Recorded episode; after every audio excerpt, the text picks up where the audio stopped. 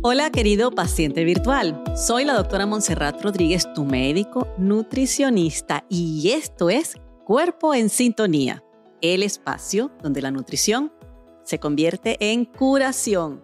Bienvenidos una vez más a este episodio que sé que te va a enseñar mucho, que te va a poner las alarmas encendidas, pero sobre todo que te va a dejar con mucha esperanza y muchas soluciones. Hoy el tema es el hígado graso, un enemigo que ataca a traición. Y durante el transcurso del programa te voy a estar explicando no solamente, eh, bueno, cómo ha mutado y cómo una enfermedad que antes estaba limitada a una población específica, si se quiere controlada y pequeña, ahora se ha convertido prácticamente en una epidemia y los números siguen en aumento. Pero antes, como siempre, bueno, quiero agradecerles por todas las cartas que me han enviado, los mensajitos, eh, bueno, todos aquellos gestos de cariño, de motivación que me han hecho llegar, bien sea a través de sus comentarios en los diferentes videos de los episodios anteriores, pero también por el chat de WhatsApp, por Instagram, por todas partes. Gracias porque los aprecio muchísimo y me motivan a seguirles dando lo mejor. No podríamos tener este espacio para compartir y para aprender, sobre todo para intercambiar, si no fuera por mi maravilloso equipo. Andrés Betancourt, arroba un beta visual, que es el que se encarga de todo lo que tiene que ver con la edición y la parte detrás de la cámara, la grabación y como digo yo siempre, una cantidad de cosas que yo ni sé. Pero solamente eh, a través de la magia de su cámara es que nosotros podemos estar en este momento en contacto. Y por supuesto, mi otra ayudante, la otra miembro de mi equipo es Katy Torres, by Katy Torres. Eh, también la pueden buscar en, en Instagram. Ella se encarga de todo lo que es la asistencia de producción y darle unos retoques también a todos los elementos promocionales. Eh, recuerda que si me estás viendo en YouTube, pero me quieres escuchar, puedes ir a todas las plataformas de, de podifusión, y ahora sí lo digo en todas, creo que no he revisado ni una donde no estemos ya, lo cual es muy bueno porque nos puedes escuchar suponiendo que no tengas imagen, y también a los que les, encanta la plataforma de podcast y en algún momento me quieren ver la carita, pues también se pueden ir a YouTube en, mi canal, arroba Montserrat. Allí van a encontrar todos los episodios anteriores y los que vienen. La otra cosita es que si me quieres hacer llegar tu caso, acuérdate www.cuerpoensintonía.gmail.com. Ese es el, el correo, lo van a ver seguramente en alguna parte escrito en la pantalla. y entremos en materia, ¿ok? Y para eso, como les dije, eh, el menú que les voy a, que les, les, les tengo, se me enredó la lengua, que les tengo preparado es el siguiente. ¿Qué es el hígado graso? ¿Cómo? ¿Cuáles son las causas de esa patología? ¿Cómo se presenta? ¿Cuáles son los síntomas? ¿Cómo se hace el diagnóstico? Y de, una vez les adelanto algo. ¿Por qué es que casi nunca se hace el diagnóstico? O cuando se hace ya ha pasado mucho tiempo. Y, por supuesto, ¿cómo hacemos para revertir esa condición? Porque quiero que sepan que se puede revertir. Y en esta oportunidad voy a hablarles de Roberto. Roberto es un paciente mío eh, que yo le pedí porque esta historia de él fue muy muy impactante y muy demostrativa de todo lo que vamos a hablar. Y además eh, incluye unos condimentos, ¿verdad? Unos ingredientes, mejor dicho, esta historia, que también nos permiten reflexionar y analizar sobre otras cositas. Él me llegó una vez a la consulta, eh, aterrado, como van a ver en su carta, que le pedí que me lo escribiera, ¿verdad? Porque no es igual eh, redactado por él a que yo les eche el cuento, es mucho más personal la manera como, como él me lo describe en su carta. Y bueno, con un diagnóstico que en ese momento para él era aterrador. Y vamos a entrar de una vez a leer el caso de Roberto. Eh, me dice, querida doctora Montserrat Rodríguez, soy Roberto y tengo 50 años. Y hoy me encuentro escribiéndole esta carta con las manos temblorosas y el corazón cargado de miedo. Hace apenas una semana fui a la clínica por un dolor leve en el abdomen pensando que sería algo pasajero. Nunca me imaginé que saldría de allí con un diagnóstico que puso mi mundo de cabeza. Me dijeron que tenía hígado graso grado 3 y las palabras cirrosis hepática y trasplante de hígado siguen resonando en mi mente y hasta hace muy poco no había tenido paz. Doctora Rodríguez, estoy aterrado, no solo por lo que el diagnóstico significa para mi salud, sino por lo que implica para el futuro de mi familia. Tengo hijos pequeños y la idea de no estar allí para verlos crecer y de no poder ser el padre que ellos necesitan me destroza el alma. Me pregunto constantemente, ¿cómo llegué a este punto? ¿Cómo permití que esto sucediera? ¿Qué fue lo que hice mal? Además, el aspecto financiero de esta situación me llena de ansiedad. Los gastos médicos, la posibilidad de un trasplante, todo esto es abrumador. Quedaré funcionando normalmente, quedaré enfermo para siempre, me siento perdido. No sé cómo enfrentar lo que viene ni cómo prepararme para el futuro. Ni siquiera sé si tendré futuro. Necesito su ayuda. ¿Hay algo que pueda hacer para revertir o mejorar mi condición? ¿Cómo puedo manejar esta enfermedad? Y aún así mantener la calidad de vida que me permita al menos disfrutar a mis hijos y a mi familia. ¿Será posible que yo evite el trasplante? Cualquier orientación, consejo o palabra de esperanza sería invaluable para mí en este momento. Con gratitud y esperanza, me despido de usted. A mí me encanta eh, cuando recibo las cartas, eh, no por el hecho simplemente de recibirlas, ¿no? que, ya es, es muy valioso para mí porque entiendo muy claramente que sí necesitan de, ayuda. O sea que a pesar de todas las, digamos, las ofertas que existen en el mercado, de todas las posibilidades, sigue habiendo una falla. Y, es la, y la falla, ¿saben cuál es? Es la comunicación, definitivamente. Una de las cosas más impresionantes de lo que estamos leyendo acá, más allá del diagnóstico, que como le dije, va a ser el tema que vamos a desarrollar más adelante con todo lo que les mencioné, es la manera como se manejó. Y yo todos los días que, eh, que me consigo con situaciones donde veo que eh, alguno de mis colegas médicos hizo, mm, hizo algo de daño o a lo mejor hizo más daño que bien me pone triste y, y, me llena hasta de angustia porque eso no tendría por qué estar pasando. Y menos en, unos momentos donde la comunicación es una cosa que es, está a la, a, la, a la orden del día. O sea, ustedes pueden encontrar personas comunicándose muy bien a través de las redes sociales de aquí y de allá, pero ¿cómo es posible que el médico cuando tiene el paciente enfrente, que lo está viendo, que lo está tocando, que, le está mirando la cara, si es que se la mira, no, no logre tener empatía.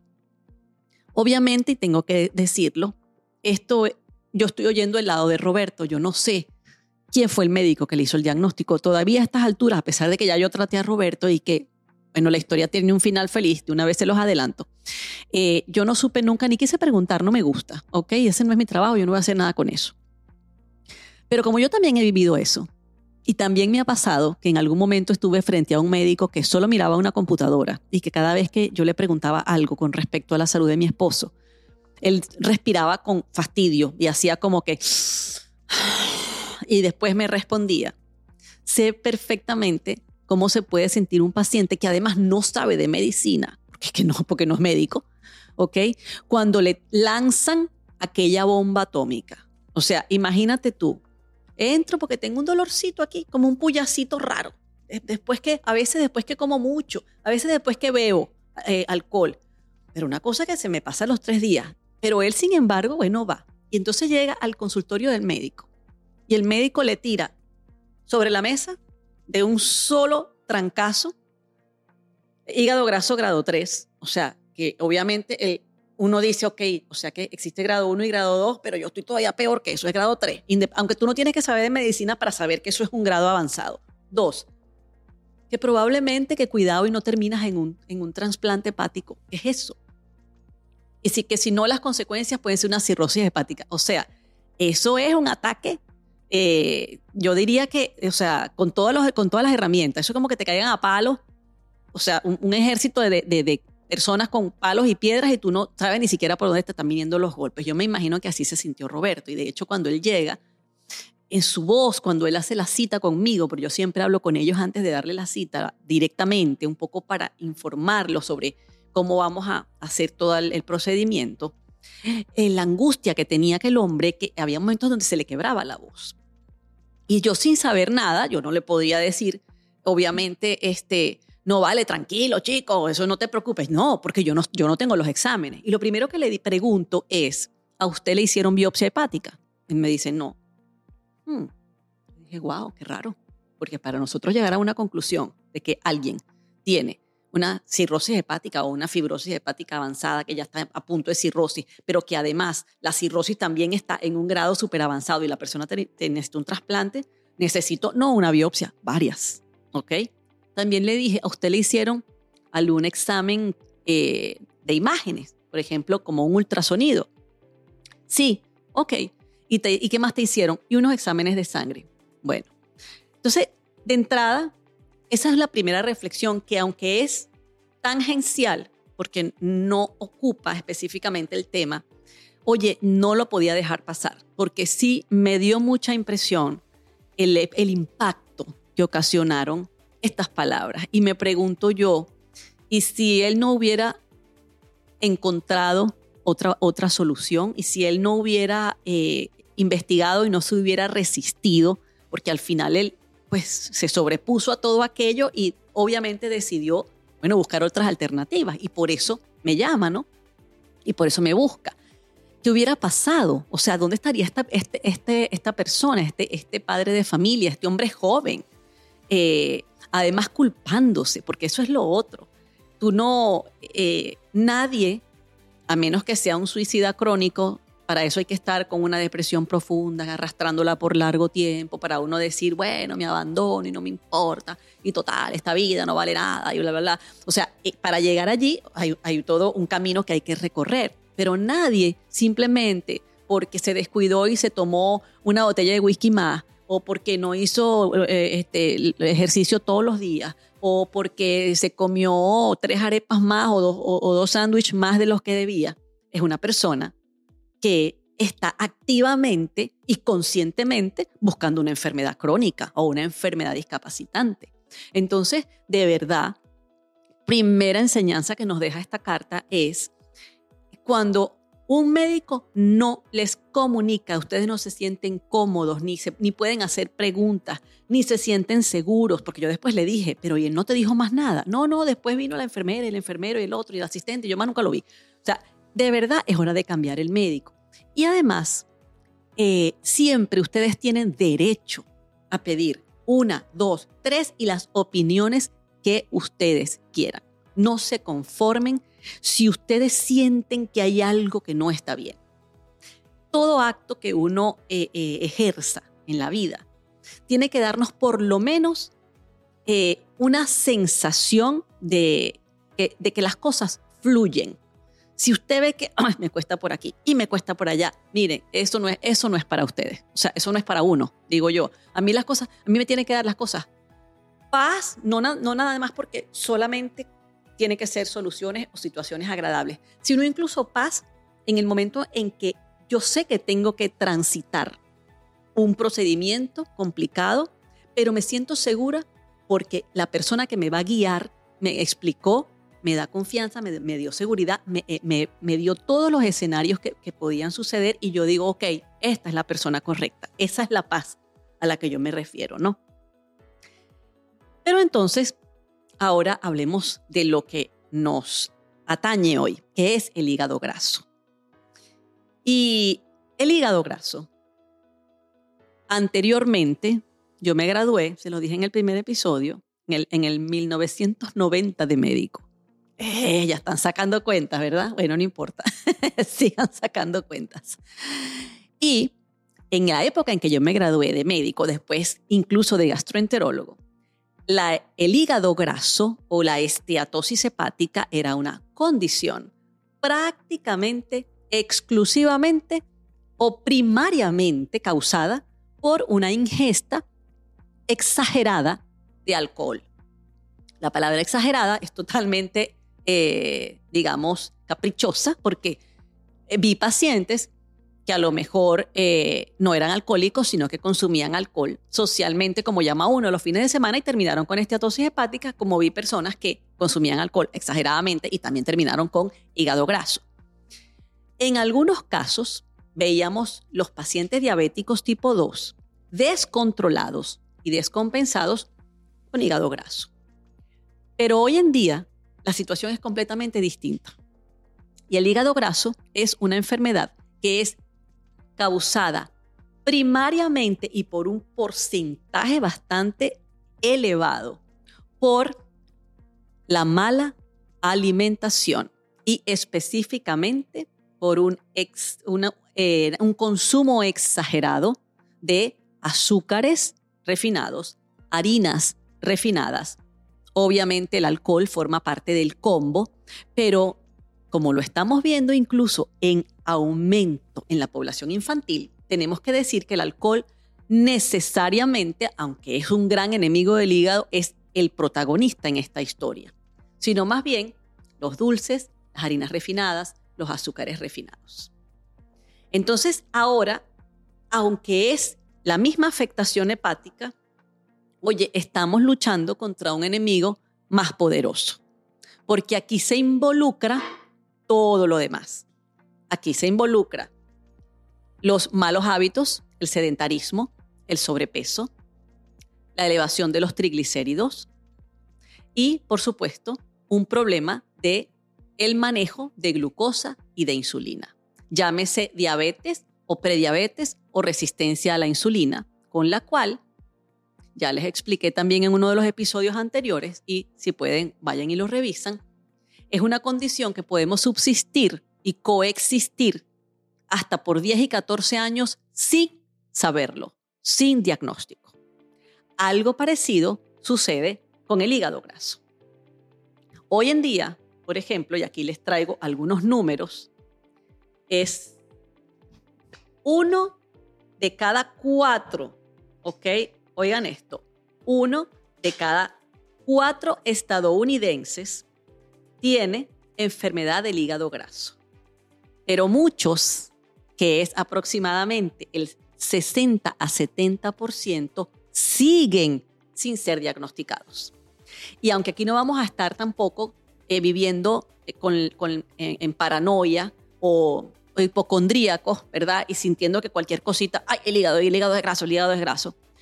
Está definitivamente, es recomendable que cada vez que ustedes vayan a su chequeo médico, independientemente de que tengan buen peso y que no sean diabéticos, se le pidan al médico que les revise sus enzimas hepáticas, que eso son un examen de sangre donde se ve cómo están el funcionamiento del hígado en, una, en un primer nivel, ¿ok? Además de eso, ya uno de cada cuatro estadounidenses es bastante. Pero el número, que aquí sería como un 25%, aumenta a 60 a 80% si el individuo tiene sobrepeso u obesidad. Es decir, que ya se convirtió el hígado graso en un aspecto más del el sobrepeso y la obesidad. En otras palabras, si tú que me estás escuchando tienes sobrepeso o tienes obesidad y todavía no te han hecho un perfil enzimático de tu hígado, tienes que hacértelo. ¿Por qué? Bueno, porque es muy probable, tienes entre 60 a 80% de posibilidades de tener un hígado graso. ¿Y saben qué es lo que pasa con el hígado graso? Que a pesar de que tiene unas consecuencias que ya vamos a hablar de ellas, a mí siempre me gusta traerlos, o sea, eh, eh, como que, que, no se me vayan por el, por el barranco de la depresión y de la, y de la desilusión. Es que es reversible. Y Roberto, y les dije que el final era feliz, y les sigo desechando el, el el final de la historia, antes de que de la historia termine, fue feliz y logró revertir el hígado graso. Y por supuesto que hoy en día las palabras cirrosis y trasplante de hígado quedaron enterradas y bien lejos, porque él aprendió que esto se puede revertir, porque la causa en estos momentos es principalmente derivada de unos malos hábitos alimenticios. En otras palabras, el hígado graso es una enfermedad nutricional. ¿Por qué? Porque viene dada por unos hábitos alimenticios y nutricionales que están equivocados, que están eh, eh, distorsionados. ¿ok? Y ya les dije, principalmente el abuso de carbohidratos refinados como los azúcares, las harinas, todos los ultraprocesados que incluyan estos dos ingredientes y por supuesto el alcohol. En el caso de los niños, se hablaba de enfermedad eh, de hígado graso cuando habían desnutriciones muy avanzadas que modifican todo lo que es el metabolismo de las grasas para tratar de compensar esa desnutrición o porque el niño lo único que consume son harinas, como los niños que llaman farináceos, y eran muy eventual. Hoy en día, también tristemente, cada vez más los niños están sufriendo de hígado graso y triglicéridos elevados. ¿Cuáles niños? Los que tienen sobrepeso y obesidad. ¿Por qué? Porque no están comiendo como deberían. Y esto es muy importante entenderlo, porque me han pasado con mamás que me traen al niño con el hígado graso, con triglicéridos altos, con el colesterol alto, y ellas me dicen, yo no entiendo, porque él, yo le doy muy poco dulce. Hmm. Yo le digo muy poco es cuánto. Ok. Y empiezo a darme cuenta que hemos perdido el, digamos, la, la proporción, la perspectiva. Es que el dulce no es ni poco ni mucho. El dulce no lo necesita nadie, no solamente no lo necesita nadie, es veneno para todo el mundo. Entonces, si la mamá que con toda la buena intención del mundo trata de controlar los dulces simplemente porque en vez de darle tres chupetas le da una, o porque en vez de darle, eh, no sé, cuatro galletas le da una, quiero que sepas que si de todas maneras tu hijo terminó con hígado graso o con triglicéridos elevados o colesterol elevado o, o glucosa elevada, hasta ese poquito que tú crees que es poquito, para él es demasiado. Entonces, eso hay que entenderlo porque es lo que le digo, todo está distorsionado. Ahora a nosotros nos parece que es normal que, que un niño coma dulce todos los días o de vez en cuando. No. O sea, puede pasar, pero no es lo normal. Yo no estoy diciendo que más nunca, no, pero no es lo normal. Y que en el momento en que eso se convierte en algo que te está dando síntomas y que está afectando a tu cuerpo, es más que obvio que no es normal y que no es deseable y esa presencia de ese dulce o de esa harina no debe estar ahí. ¿Cuáles son los síntomas del hígado graso? Ah, bueno, eso es muy interesante. Porque como les dije al principio, ¿verdad? que esto es eh, un enemigo que, que ataca a traición, son completamente inespecíficos. El hígado graso grado 1 y grado 2 usualmente no da síntomas y, te los, y si te los da, son cosas que uno dice cualquier, mira, puedes pensar cualquier cosa, pero no necesariamente que es el hígado graso. Por ejemplo, una de ellas es cansancio. Imagínense ustedes, Cansancio puede sentir cualquiera, cansancio puede sentir el que trabajó muy duro, el que no ha tomado suficiente agua, el que este, no durmió bien, el que hizo mucho ejercicio en el gimnasio. Cansancio puede sentir cualquiera. Entonces el cansancio, aunque es un síntoma del hígado graso porque tu metabolismo no está funcionando como debería, es un síntoma inespecífico. Entonces la gente plum, se, lo, se, lo, se lo salta, o sea, no lo asocia con eso. Segundo, gases y problemas digestivos, como que la comida te cae pesada y sientes que no digieres bien y que a veces la, comida te cae mejor, pero otras veces no. Y uno dice, no, es por los granos que me caen mal, es el gluten, no, es, es que es el aceite, no, es que es el picante. Puede ser el hígado graso. Porque si todas esas cosas tú las comías hacía años atrás y no te caían mal y ahora te están cayendo mal, puede ser hígado graso. La otra, eh, puede ser que tengas dolor inespecífico, muy leve, o en el costado derecho, por debajo del arco costal. Usted se toca así la costillita, la última costillita, y si ahí te da dolor de vez en cuando, sobre todo después de, de, tomar mucho alcohol o de comer muchas grasas o de comer mucha comida en cantidades abundantes, eso pudiera ser un síntoma de hígado graso. Cuando ya la cosa está más avanzada, empiezan incluso a aparecer problemas en la piel, como manchas, manchas blancas o manchas eh, oscuras en, en ciertas áreas de tu piel. Puede ser en cualquier parte de la piel. Por eso también. Otro síntoma, ya un poquito también más avanzado, cuando hay la parte blanca del ojo, que se llama la esclerótica o la esclera del ojo, te la notas un poquitico más amarilla que el resto. Esto es muy sutil y de verdad que cuando ya eso está amarillo es porque estamos bastante avanzados en la enfermedad. Pero si hay alguna abuelita curiosa o hay alguna persona que se está mirando al espejo todos los días y nota en algún momento algo como que el color amarillo del ojo, del blanco del ojo, no está, está más amarilloso, eso es un momento de hacerse un perfil hepático. También puede haber insomnio, porque afecta muchísimo todo lo que es el metabolismo de la glucosa, eh, la producción de enzimas pancreáticas. Puede haber diarreas, episodios de diarrea con episodios de estreñimiento. Eh, bueno, you name it. Lo que te quiero decir es que son varios síntomas, todos inespecíficos, y por eso van pasando por debajo de la mesa y nadie les va poniendo cuidado o al revés. Uno se va distrayendo, como digo yo. Entonces, no, me voy para el dermatólogo para que me quite las manchas. No, ahora me voy para el, de los ojos. Entonces, el de los ojos encuentro otras cosas y ya no le para mucho a que, a que, eso, a que eso sea amarillo. O luego me voy para el, médico de las hormonas porque estoy cansado y entonces, ok, te ponen hormonas, pero se distrajo la atención. Entonces, es muy importante eso. Además de los signos que son y los síntomas que te acabo de decir que son totalmente inespecíficos, ojo si además de alguno de estos síntomas va acompañado de factores de riesgo para tener la enfermedad, como por ejemplo, eh, si tienes sobrepeso, como te dije, si tienes obesidad, que son dos cosas distintas, por eso las nombro separadas, si tienes prediabetes o diabetes, o también si tienes problemas hormonales de otro tipo. También algunos medicamentos producen hígado graso y esto es muy importante porque aunque no es la mayor cantidad de las personas, lo que sí es muy frecuente el uso de, oigan esto, anticonceptivos orales en las mujeres. Muchas mujeres que están tomando anticonceptivos orales o las pastillas anticonceptivas por muchos años pueden terminar con un hígado graso, aunque no tengan ninguna otra causa o ningún otro eh, eh, factor que, eh, que colabore con esto. La otra eh, eh, situación es las personas que reciben esteroides, porque a lo mejor tienen una enfermedad autoinmune y necesitan esteroides a repetición. Entonces, muy probablemente esto también puede ocasionar hígado graso. E incluso las estatinas, que son las, eh, las medicinas que mandan para bajar el colesterol, algunas de ellas, cuando las usan por largo tiempo, pueden también terminar en hígado graso.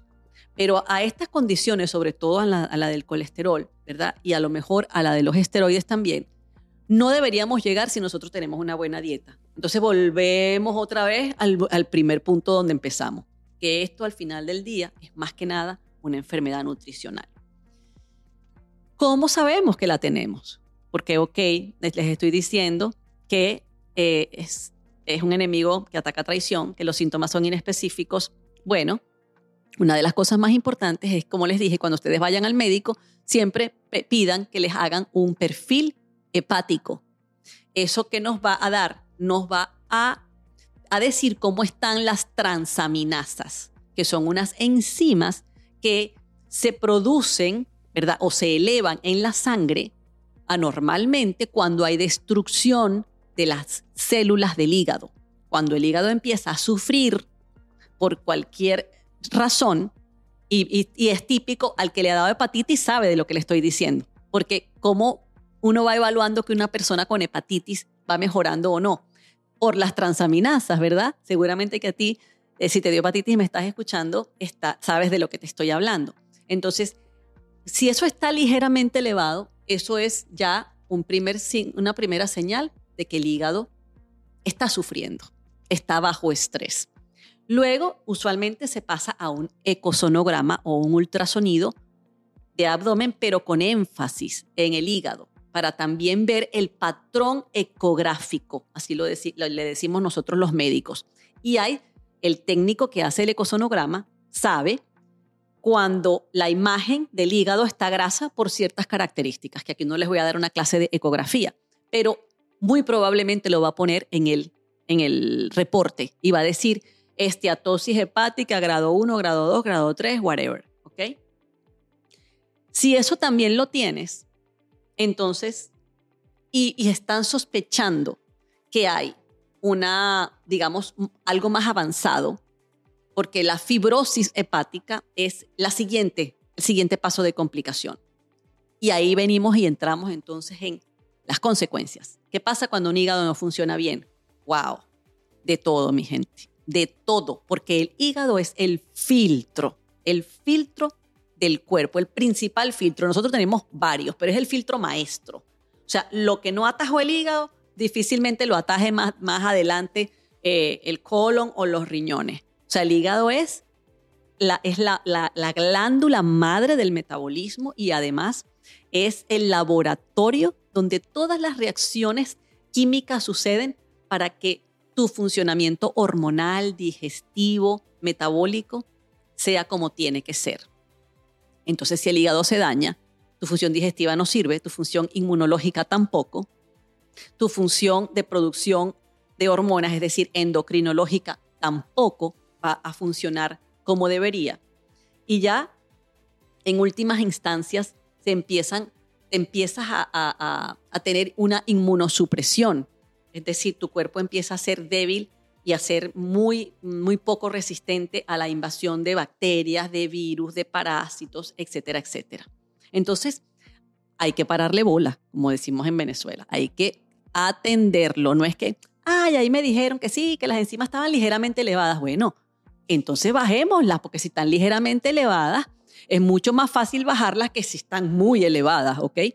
Entonces es importante que ustedes entiendan que esa condición no se puede dejar pasar, porque sí puede llegar, como le dijeron a Roberto, claro, de una mala manera, a fibrosis hepática o a cirrosis hepática, que es ya el, el llegadero, ¿ok? Ya la cirrosis hepática es un hígado completamente no funcional entra la persona en insuficiencia hepática y vienen todos los problemas, ¿ok? Entonces, ¿qué hacemos, verdad? Porque aquí no nos vamos a quedar con este, disculpen, con este rollo armado en la cabeza sin saber cómo vamos a salir. Bueno, hay que entrar inmediatamente en un protocolo de recuperación de la funcionalidad hepática y del hígado, que aunque suena como complicado, no lo es es una estrategia que requiere de tu atención, que tú tienes que ponerle eh, el ojo, pero que se puede lograr.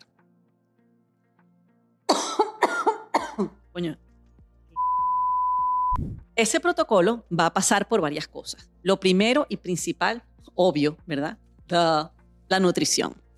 Tenemos que empezar con un, un protocolo de desintoxicación que tiene que hacer énfasis en hígado pero también en el colon.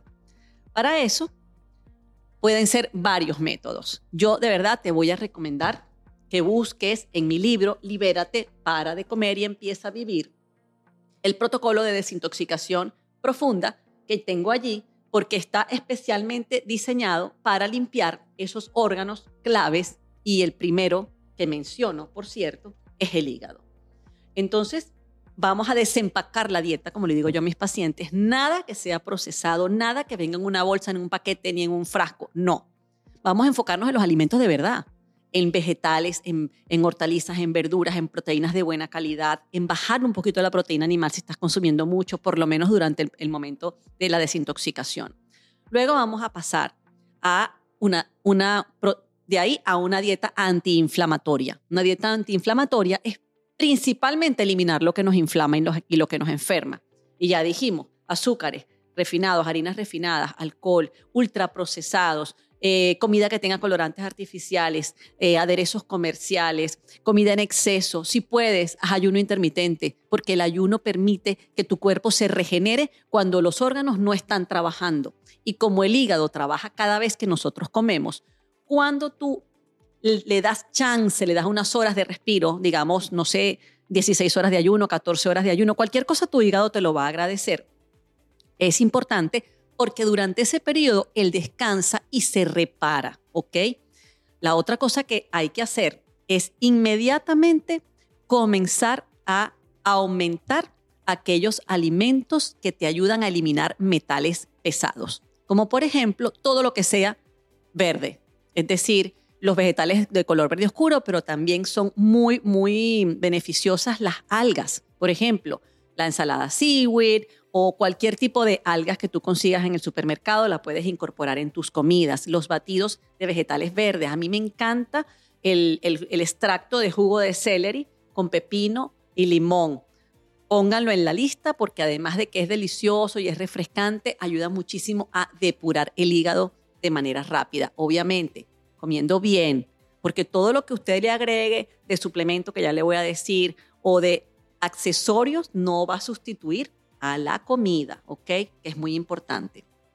Hay que empezar a, em, eh, a, enfocarse en perder peso. ¿Por qué? Bueno, porque ya sabemos que el sobrepeso es una condición que te va a ir eh, a, mantener y a perpetuar la condición de, de hígado graso, pero además de eso la puede complicar. Entonces aquí ya la pérdida de peso no es nada más porque nos gusta vernos delgados o porque queremos que la ropa nos quede mejor, que obviamente va a pasar, sino porque si no, tu hígado no va a sanarse. Y lo más importante es que todas las medidas que hagamos tienen que tener un objetivo fundamental y central, y es el control de las cifras de glicemia. No importa si usted no tiene el diagnóstico de diabetes, porque muy probablemente el que sí tiene es el de resistencia a la insulina. Entonces, usted se va a buscar un glucómetro, ¿verdad? Un aparatito de esos que uno monitorea su glucosa. Puede ser este que tengo acá, ¿verdad? Que no les voy a decir ni la marca porque whatever. Este es uno que yo uso. El que me esté viendo en YouTube sí lo va a ver. El que me está oyendo no se angustie. Me lo puede preguntar después. o también puede ser el monitor de 24 horas. ¿Y por qué? Bueno, por lo que les estoy diciendo porque no va a haber manera de que tu hígado sane si tus cifras de glucosa no están bajo control. Entonces, esa es la medida que nos va a decir cómo va a ir la dieta, cuántas veces vas a comer, cómo vas a combinar tus macronutrientes y cuánto carbohidrato tu cuerpo tolera y cuánto no. ¿Ok? Obviamente, esto deberías hacerlo con un experto, con un médico nutricionista experto en la materia que sea un machete, como decimos en, en mi país, para tratar estas cosas. ¿Por qué? Porque hay médicos que no saben y eso no importa, eso no está, eso no está mal. Yo no sé nada de ginecología, o sea, yo soy de ginecología, lo que estudié y lo que, y lo que he ido viviendo, pero yo no soy ginecólogo, pues, y tampoco soy pediatra. Entonces, no, no es que no esperen tampoco que porque un médico no les da la, la respuesta correcta, él, él no, no, no es buen médico. No, pues esta no es su especialidad y punto, ¿ok? Entonces, todo eso es muy importante. El ejercicio físico va a ayudar igual a que todo este proceso vaya más rápido. Es así como el express, cuando uno va por aquí por, por las vías, eh, el, el, el, expressway, bien sea la, la Palmetto, la I-95, hay unos carriles donde uno puede ir más rápido. Bueno, el ejercicio viene siendo ese carril rápido para que tú llegues a donde quieres llegar, que es a sanar tu hígado. Y de los suplementos, sí les voy a hablar porque es muy importante, sí hacen diferencia. El número uno es el cardo mariano o milk diesel, ¿ok? Cómprenlos en cápsulas. Lo pueden tomar en té, lo pueden en polvito, pero en la cápsula. Yo he visto maravillas, ¿ok? Cuando la persona es juiciosa tomándose el cardo mariano o milk diesel.